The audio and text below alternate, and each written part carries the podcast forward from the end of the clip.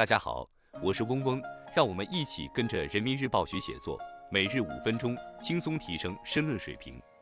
今天我们精读的题目是打好乡村全面振兴漂亮仗，来源于人民论坛网，二零二四年二月四日的网评部分，作者是苏松达。以下是文章全部内容。近日，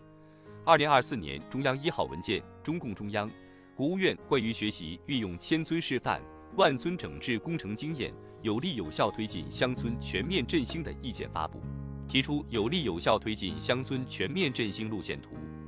乡村振兴是个大课题，各级党委和广大党员干部要强化破题思维，以学习运用千万工程经验为引领，紧密结合各地发展阶段、发展条件等客观实际。创造性开展工作，打好乡村全面振兴漂亮仗，绘就宜居宜业和美乡村新画卷，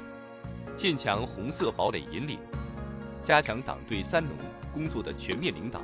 要以学增智强本领，全面提升乡镇领导班子抓乡村振兴能力，开展乡镇党政正职全覆盖培训和农村党员进党校集中轮训，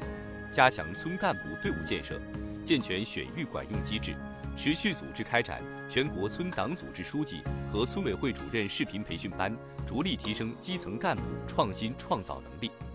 要拓宽思维谋新篇，以提升乡村产业发展水平、提升乡村建设水平、提升乡村治理水平为重点，强化科技和改革双轮驱动，在坚守底线前提下，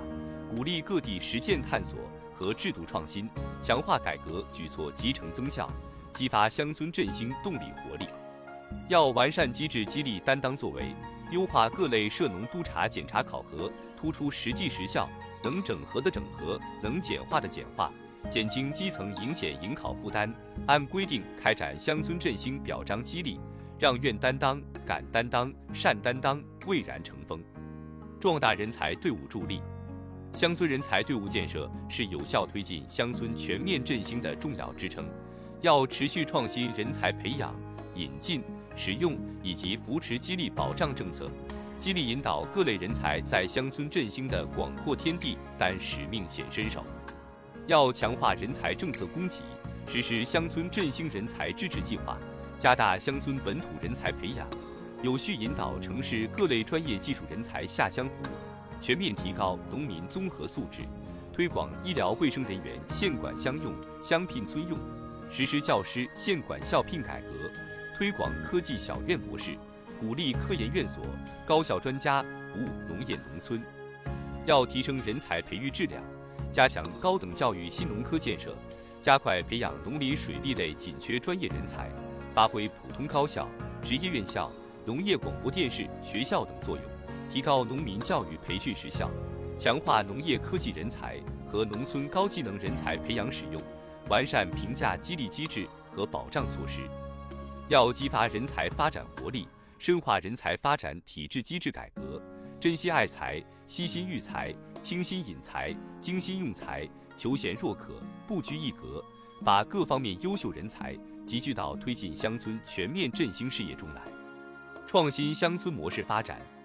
党的二十大报告强调，要发展新型农村集体经济，发展新型农业经营主体。和社会化服务，要大力探索农村集体经济发展模式，把土特产三个字琢磨透，持续转思路、开新路，强化农民增收举措，走上共富路。要突出联农带农，健全新型农业经营主体和涉农企业扶持政策与带动农户增收挂钩机制，提升家庭农场和农民合作社生产经营水平，增强服务带动小农户能力，鼓励以出租。合作开发、入股经营等方式，盘活利用农村资源资产，增加农民财产性收入。要突出比较优势，坚持一把钥匙开一把锁，充分尊重地域差异性，鼓励各地因地制宜，大力发展特色产业，支持打造乡土特色品牌，持续壮大乡村富民产业，支持农户发展特色种养、手工作坊、林下经济等家庭经营项目。要突出产业融合。实施乡村文旅深度融合工程，